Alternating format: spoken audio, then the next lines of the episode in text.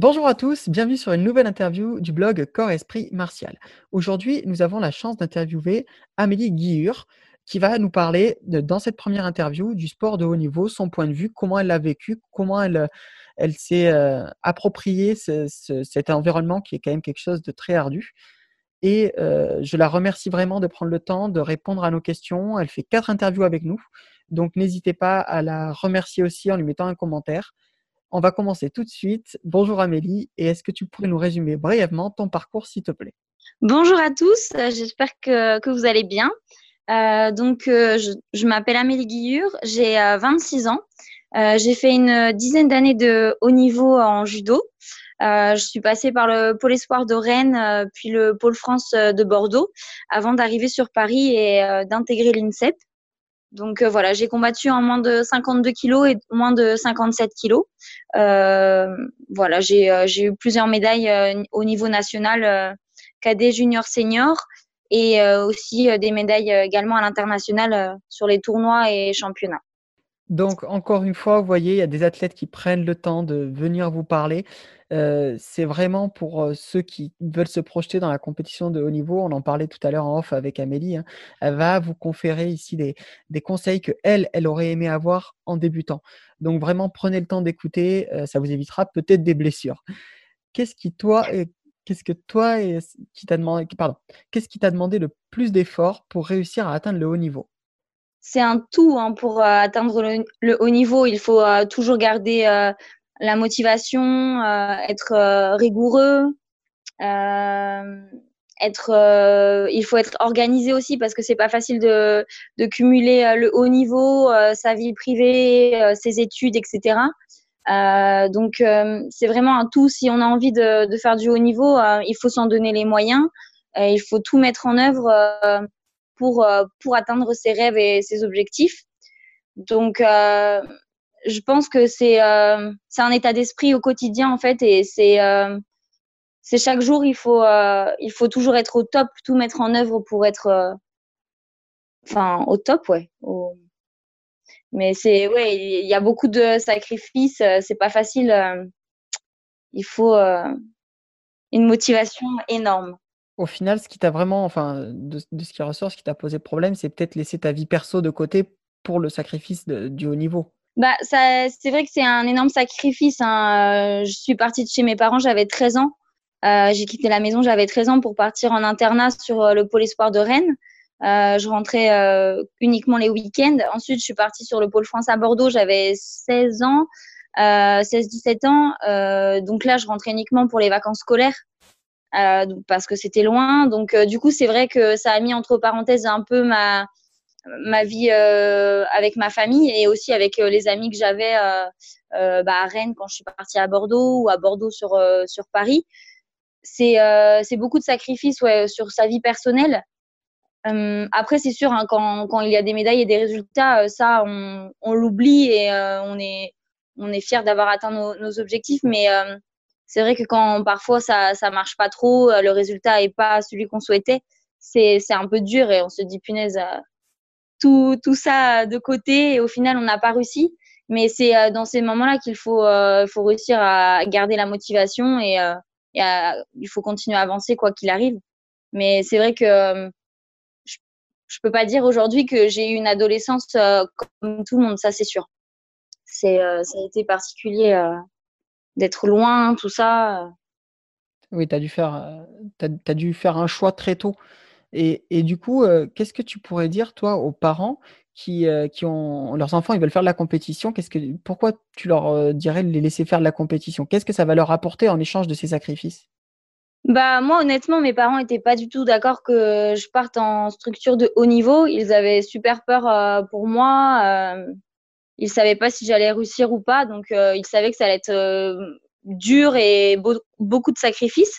Mais euh, au final ils m'ont laissé faire et euh, je les je les remercie aujourd'hui parce que sinon j'aurais pas réalisé euh, bah, mes rêves. Même si bon malheureusement j'ai pas atteint ce que je souhaitais, on va dire le but final mais je suis quand même contente du parcours que j'ai eu. Et il faut en fait, voilà, il faut les soutenir, il faut, faut les accompagner. Un athlète de haut niveau ne pourra jamais être épanoui ou, ou progresser s'il n'a pas le soutien de son entourage. C'est impossible. Le haut niveau, c'est tellement difficile que si on n'a pas un soutien de ses amis, de ses proches, de sa famille, euh, dans les moments où ça va pas, les blessures, euh, les, les échecs, etc., on n'arrivera jamais à avancer. Donc, euh, si, si votre enfant décide euh, voilà, de, de prendre ce chemin-là, il faut le laisser le faire. Il faut, euh, ça fait partie de ses rêves, comme certains rêvent d'être, je sais pas, vétérinaire ou médecin. C'est, la même chose. Ça sera beaucoup de sacrifices. Il y aura certainement beaucoup de, fois où il faudra l'aider à se relever. Mais euh, après, si, c'est pour avoir un athlète épanoui, c'est plus important. Oui, tout à fait. Ça fait partie des rêves, comme tu disais. Ben, L'accompagner, c'est important. Mais tu parlais aussi des, blessures et tu en as eu quand même euh, beaucoup euh, des, des, blessures. Hein. Tu en parlais dans une interview notamment avec Grégotte que, que j'ai ouais. pu entendre de toi. On la mettra en lien aussi parce qu'elle est très intéressante et complémentaire aux différentes interviews qu'on va pouvoir faire. Mmh euh, toi, du coup, euh, quelles sont les séquelles que tu as aujourd'hui euh, à cause des entraînements physiques euh, extrêmes que tu as, pu faire? Euh, alors ça va, j'ai eu pas mal de blessures. Euh, du au judo, c'est normal, l'entraînement euh, tous les jours, deux à trois fois par jour. le corps, il, voilà, le sport c'est bien, mais c'est vrai qu'à haut niveau, c'est pas l'idéal. Hein. le corps, c'est pas une machine, et malheureusement, quand on est athlète de haut niveau, on s'entraîne euh, comme si euh, on était des machines. Donc euh, forcément, au bout d'un moment, il y a de la fatigue. il y a aussi les régimes qui se rajoutent là-dessus, donc ça fragilise pas mal le corps. j'ai eu une seule opération, durant ma carrière, de ma cheville. Donc, ce qui m'a coûté aussi ma place en équipe de France derrière, malheureusement. Ce qui a été, on va dire, le déclencheur de la fin de ma carrière. Euh, après, oui, ça a été pas mal d'entorses, euh, des déchirures, euh, etc. après, c'est vrai que quand on est athlète de haut niveau, on a quand même une bonne équipe autour de soi, de médecins, de kinés, etc. Donc, on, on récupère vite, on se remet vite enfin en forme quoi. À l'heure actuelle là, en ayant arrêté le judo, maintenant je fais du MMA. Euh, bizarrement, je me blesse moins au MMA qu'au judo. C'est même incroyable. Euh, à l'heure actuelle, la seule douleur que j'ai, ça va être au niveau de, de mon dos. Uniquement ça, c'est quelque chose que je traîne depuis des années. Mais sinon, tout le reste, que ça soit mon opération de la cheville ou autre, euh, j'ai bien récupéré quoi de mes entorses. Après, j'ai, oui, un petit peu mal au doigt, etc. Mais ça, c'est, ça c'est rien. Euh, je veux dire, c'est un petit détail quoi. Mais ça, je suis pas euh, en morceaux. J'espère que tu finiras quand même entière parce que c'est quand même euh, quelque chose de très dur. Et, et c'est marrant que tu dises que le judo est plus traumatisant finalement que, que les MMA. Et ce qui est presque pas étonnant parce que quand on voit la, la, densité des tatamis comparé à un ring de MMA, des fois on se dit c'est presque plus agréable de chuter sur un ring de MMA. Hein. Bah hum, là, enfin moi mes entraînements c'est sur des tatamis. Euh, donc le tour est, est, fait par une cage. Mais en fait, euh, le MMA, c'est, euh, on va dire, euh, tellement, j'aime pas utiliser ce mot-là, mais un peu violent, que du coup, à l'entraînement, on peut pas se permettre d'appuyer les coups. On peut pas se permettre de, de, faire mal à son, à son partenaire, à son sparring, parce que sinon, on n'a plus personne pour s'entraîner derrière.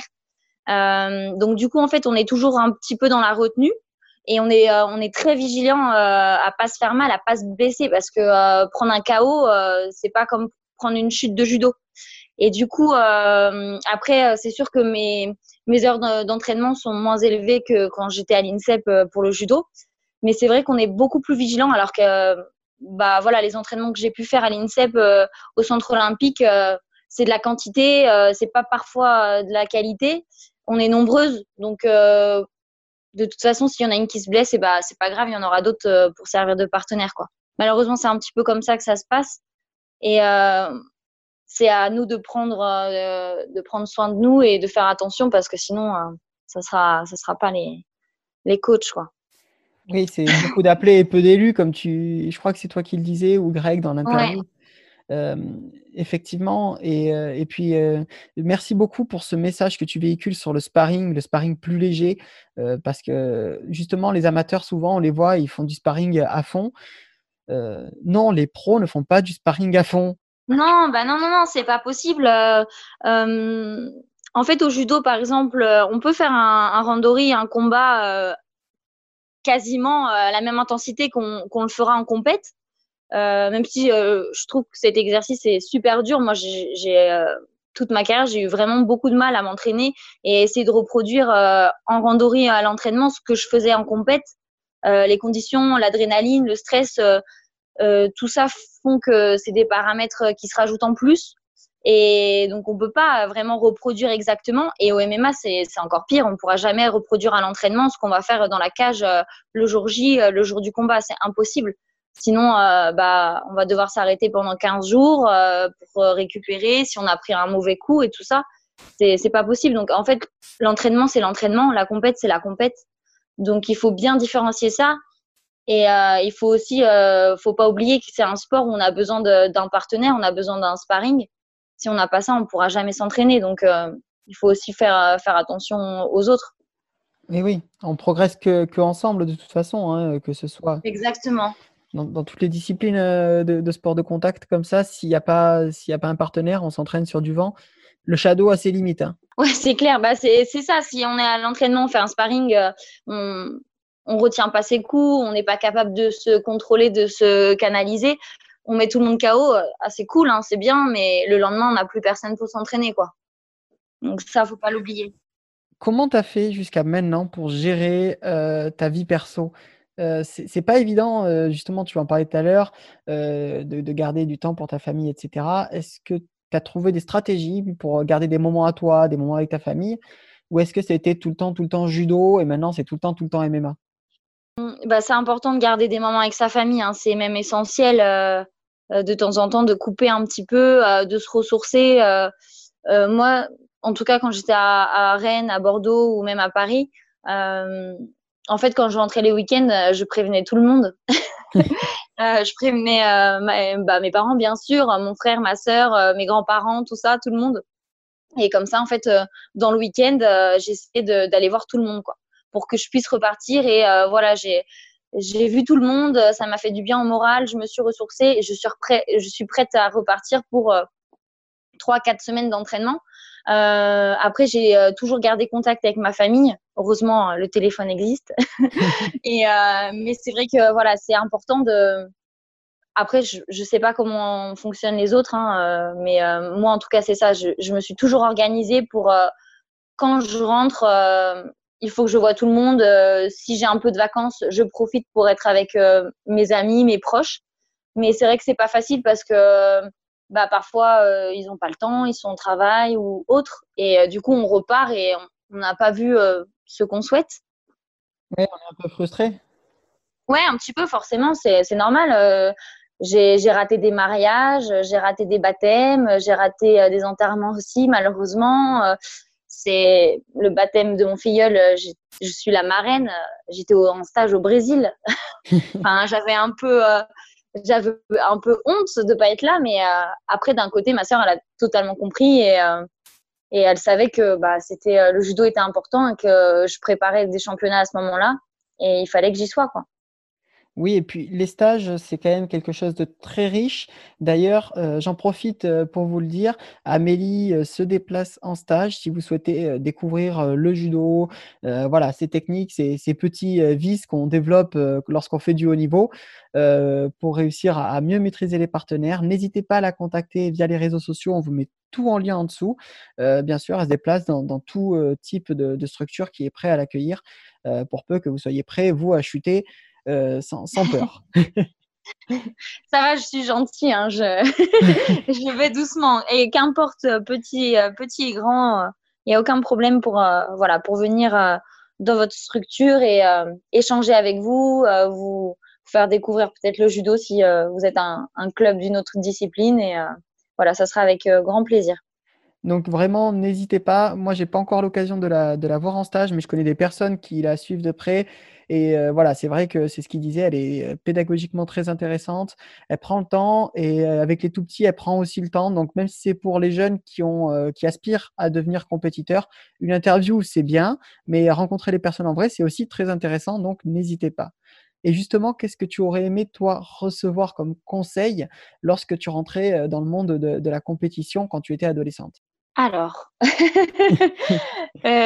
peut-être concernant les régimes, j'aurais bien aimé que qu'on me qu'on me prépare un peu plus à ça, qu'on me donne des conseils, des meilleurs conseils sur les régimes. Ça m'aurait évité de faire plein de plein d'erreurs. Quel type, par exemple? Bah, par exemple, sur mes premiers régimes que j'ai faits, j'étais euh, junior et euh, par exemple, euh, j'avais aucune notion de, de, nutrition, etc., de diététique. Et en fait, c'était quand j'étais surtout sur le, le, pôle France de Bordeaux. Tout le monde faisait un peu de régime. C'était voilà, c'était un peu normal dans, dans la structure. Et, et en fait, voilà, on se donnait des conseils entre nous. Donc, on est adolescent, on n'y connaît rien, on n'a aucun diplôme euh, de diététique ou je sais pas quoi. Et en fait, euh, du coup, les premiers régimes que j'ai faits, c'était un peu, euh, comme on dit, à l'arrache, quoi. Je suivais les conseils de mes copines et j'essayais de perdre le poids comme je pouvais, jusqu'à temps que c'est, ça a été, ça a commencé à devenir de plus en plus compliqué pour moi. Le poids commençait à être de plus en plus haut après chaque chaque compétition. Donc là, j'ai commencé à me dire, là, c'est pas possible, il faut que je que j'aille euh, j'aille voir quelqu'un, quoi. Et c'est vrai qu'à cette période-là, euh, Cédric Clavry, qui était mon entraîneur sur euh, le pôle France de Bordeaux, m'a m'a beaucoup aidé, beaucoup conseillé et soutenu parce que c'était pas facile de descendre au poids à chaque fois. Et ensuite, du coup, après, quand je suis arrivée sur Paris, sur l'INSEP, j'ai été suivie par une, une diététicienne, Lauriane Marquet, qui d'ailleurs est encore la diététicienne de l'équipe de France de judo. Et euh, du coup, ça m'a permis voilà, d'apprendre euh, de, mes erreurs. Euh, maintenant, à l'heure actuelle, j'ai pas du tout de souci avec mon poids. c'est même incroyable parce qu'après des années de, régime, je suis plus légère qu'avant. Qu'est-ce que tu as changé du coup pour arriver à ça? Bah, J'ai arrêté les régimes. j'ai arrêté les régimes et du coup, en fait, je me focalise beaucoup moins sur, sur, bah, sur la nourriture. du coup, voilà, avant, en fait, j'étais tellement sur des régimes draconiens que quand je sortais de compète, et eh bah, je mangeais euh, des quantités juste énormes après les compètes, quoi, pendant plusieurs jours. Ouais. C'était euh, même incroyable, hein, franchement. Et euh, je pouvais manger, c'est horrible hein, ce que je dis, mais par exemple, je pouvais manger un McDo et après aller me chercher un Subway. Je fais ah pas du tout de pub hein, pour les marques. Hein, non, non, non. mais du coup, sans aucun problème en fait. Et euh, le McDo, c'était pas genre euh, juste un Big Mac, quoi. ouais, ça, ça correspond aussi à une tranche de vie où on mange plus. C'est-à-dire que. Bah oui, en fait, j'étais tellement, euh, comment dire, en restriction. Je, enfin, j'avais tellement faim durant mes régimes que quand c'était terminé, je, bah voilà, je compensais et c'était à excès. Et du coup, mhm. le poids remontait encore plus et au prochain régime, c'était encore plus dur, etc. Et jusqu'à temps où où j'ai réussi en fait euh, du coup à me stabiliser, à comprendre un peu mieux le fonctionnement aussi de, de mon corps. Chacun est différent. Mhm. Et, euh, et, du coup maintenant voilà, j'ai plus de soucis. Euh, je mange à ma faim. Je suis peut-être même moins moins gourmande qu'avant. Et, et, mon poids se stabilise. Et si j'ai envie de perdre 2-3 kilos, bah, je le fais avec beaucoup plus de facilité qu'avant. Quoi. Mais c'est vrai qu'adolescente, ça a été une, vraie galère. Et même, voilà, même mes parents, je rentrais les week-ends ça leur faisait mal au cœur de me voir euh, manger euh, une, une, feuille de salade, quoi. oui, c'est vrai que c'est pas c'est pas évident, mais euh, en plus c'est quelque chose qu'on voit beaucoup dans le sport de haut niveau, le, fait de la catégorie de poids. Ah surtout. ouais, la catégorie de poids, bien entendu, ouais, c'est quelque chose. Lutte, boxe, tout ça. Hein, dès qu'il y a une pesée à faire, c'est vrai que les, les gens ont fait tous on fait tous des régimes, quoi. Si à l'heure actuelle j'ai un conseil à, à donner pour les pour les jeunes, c'est qu'il euh, faut écouter son corps. Euh, parfois, on n'accepte pas de monter d'une catégorie. Moi-même, hein, j'ai beaucoup, beaucoup, euh, j'ai mis beaucoup de temps à accepter de passer de 52 kilos à 57 kilos. Mon coach du coup de Bordeaux, Cédric Clavry, m'a fait la guerre pour que je monte de catégorie. au final, j'ai pas regretté parce que derrière, j'ai six mois après, j'étais championne de France junior. quelques temps après, quelques années après, championne de France senior. Enfin, au final, c'était pas une erreur et j'ai écouté mon corps et c'était beaucoup plus simple. Tôt ou tard, euh, enfin, on pourra plus, euh, les gens pourront plus descendre au poids, donc il faut mieux faire le changement le plus tôt possible, qu'on s'habitue à la catégorie, qu'on s'habitue à des gabarits différents, éventuellement qu'on prenne de la masse musculaire. plutôt que se battre contre une balance et arriver à la compète épuisé, quoi. Oui, bien sûr. C'est un très bon conseil. D'ailleurs, si vous cherchez quelques, quelques astuces, etc., on a quelques astuces sur le blog, on va en mettre d'autres sur la nutrition.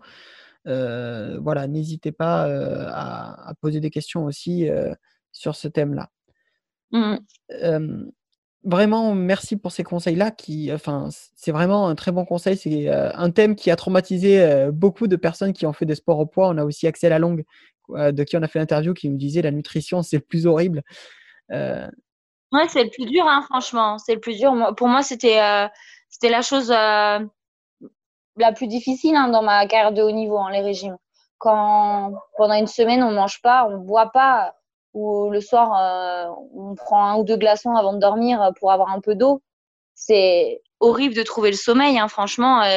le lendemain, il faut retourner courir et aller au sauna. Ah oui, je ne sais que d'une semaine.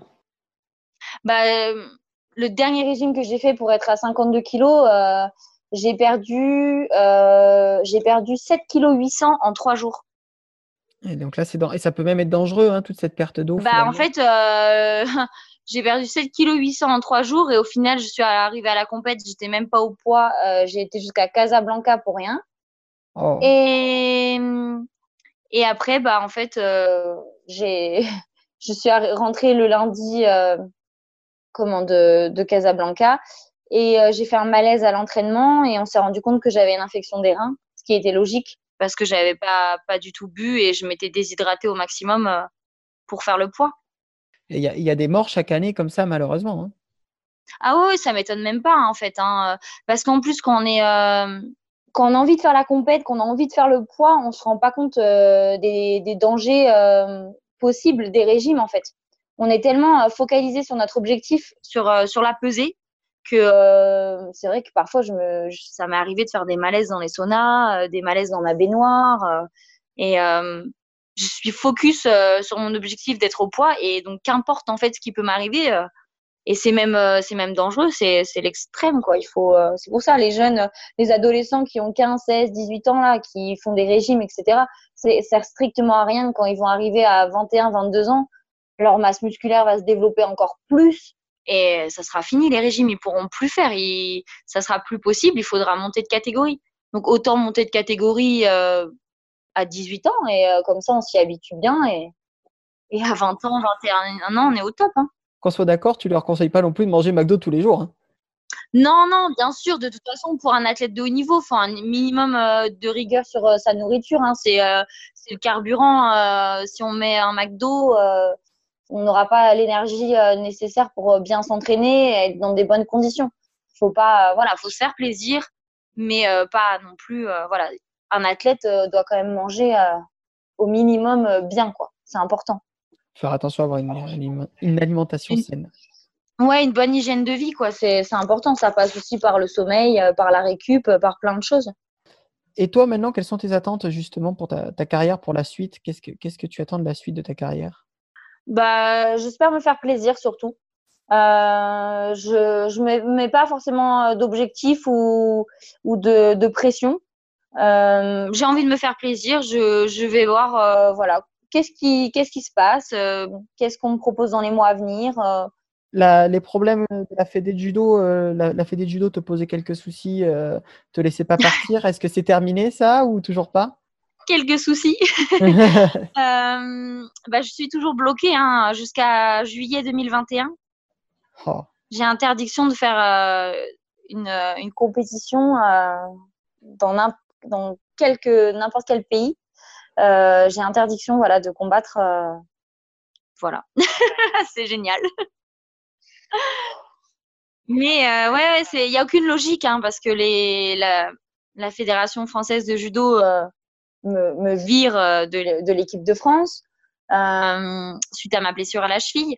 Euh, derrière, on me dit si tu veux venir t'entraîner à l'INSEP, donc pour servir de partenaire aux filles, il faut payer comme beaucoup d'athlètes font. Et donc, pour servir de chair à canon, en fait, tu, tu payes? Exactement. Là, les athlètes qui sont, qui sont à l'INSEP, qui ne sont pas sur les listes de haut niveau, qui ne sont pas en équipe une ou deux, là, ou jeunes seniors ou juniors, les filles, elles payent. Hein. Les garçons aussi. Hein. alors, soit c'est eux de leur poche, soit c'est les, clubs, en fait. ils, doivent payer une carte pour accéder à l'INSEP. C'est incroyable. Moi, on m'a proposé ça, j'ai dit hors de question, je préfère partir. Mhm. Et donc, je me suis entraînée avec mon club, avec Sainte-Geneviève Sport, à l'Institut du judo, donc, qui est ouvert à tous. Donc, j'ai continué à m'entraîner là-bas. Et jusqu'à temps que voilà, je réfléchisse un petit peu mon objectif était de faire les Jeux Olympiques. Euh, donc, je me suis dit, bah, si je peux pas le faire avec la France, je vais peut-être le faire avec euh, euh, un autre pays. Donc, j'avais eu plusieurs propositions de d'autres pays pour combattre pour eux. Et malheureusement, quand on est athlète de haut niveau, si on veut changer de pays, il faut demander l'autorisation à sa fédération de départ. Et donc, j'ai demandé à la Fédération française de judo. Au début, ils m'ont dit oui. Donc, on avait lancé les procédures pour me faire un, voilà, une double nationalité, etc. Et en fin de compte, euh, ils ont changé d'avis et euh, au début, ils m'ont bloqué jusqu'à février 2020. Et ensuite, j'ai reçu un second courrier où ils me disaient que j'étais bloquée jusqu'à juillet 2021. Début ou fin juillet? Parce que si c'est début, tu peux peut-être passer pour les JO s'ils sont décalés. Euh, c'est début, début juillet. C'est, je crois que ça doit être le 14 ou 16 juillet. ça va passer de, tard. oui, mais bon, il y a quand même la qualif à faire et tout ça, hein, c'est compliqué. Hein. Mais euh, voilà, donc du coup, bah là, je, voilà, je. Donc là, tu, tu es parti sur le MMA, c'est pas grave. Euh, voilà, exactement. Euh. J'aurais, j'aurais essayé, j'aurais tenté ma chance. malheureusement, ils m'ont bloqué. Alors, ils veulent pas de moi en France, ils veulent pas me sélectionner, mais ils veulent pas non plus que je combatte pour un autre pays. Donc, oui, mais ils ne pas te retrouver en face non plus. Tu comprends? C'est possible, c'est possible. Voilà. c'est super. On m'a pas donné d'explication, hein, donc on m'a juste envoyé un courrier, donc du coup, euh, je peux pas hein. savoir, je, ne sais pas exactement pour quelles raisons ils m'ont bloqué. Les seuls échos que j'ai eus, c'est voilà, c'est ça. C'est le problème des machines où il y a trop de gens dedans, en fait. Euh, on, peut, on peut se débarrasser des personnes sans avoir à se justifier, quoi. Bah oui, oui, bien sûr, surtout que là, euh, on arrive sur. Euh, enfin, normalement, les jeux on devait avoir lieu là cet été. Donc, euh, il y avait quand même un écrémage qui commençait à se faire cette année, euh, enfin l'année même d'avant, pour, euh, pour les Jeux Olympiques de 2024. Il faut, il faut des, des, jeunes qui arrivent et qui, qui donnent un second souffle un petit peu au groupe mhm. pour voilà, garder un rythme. Et une dynamique. Voilà, une dynamique, ouais, exactement. Est-ce qu'il y aurait une question que tu aurais voulu que je te pose dans cette interview et que je t'ai pas posée du coup? Euh, bah non, on a quand même bien fait le, tour. Hein. Amélie, je te remercie vraiment d'avoir pris ce temps euh, pour répondre à toutes ces questions. Euh, donc, on te retrouve normalement dans deux semaines pour la prochaine interview. En tout cas, si vous voulez bien sûr la suivre, vous aurez le lien de ses réseaux sociaux en dessous. Si vous voulez la faire venir chez vous, dans votre club, hein, bien entendu, ne comprenez pas autre chose. Pas à la maison, non. non, pas à la maison. Parce que vous avez vu, elle mange apparemment, donc ça coûte très cher en plus. Donc, euh. Peut-être pour un petit apéro quand même. De temps ah. en temps, ça fait pas de mal. donc, si vous voulez la faire venir dans votre club, n'hésitez pas à la contacter. Euh, Amélie, merci encore. À très vite. Merci à tous. Chou bye.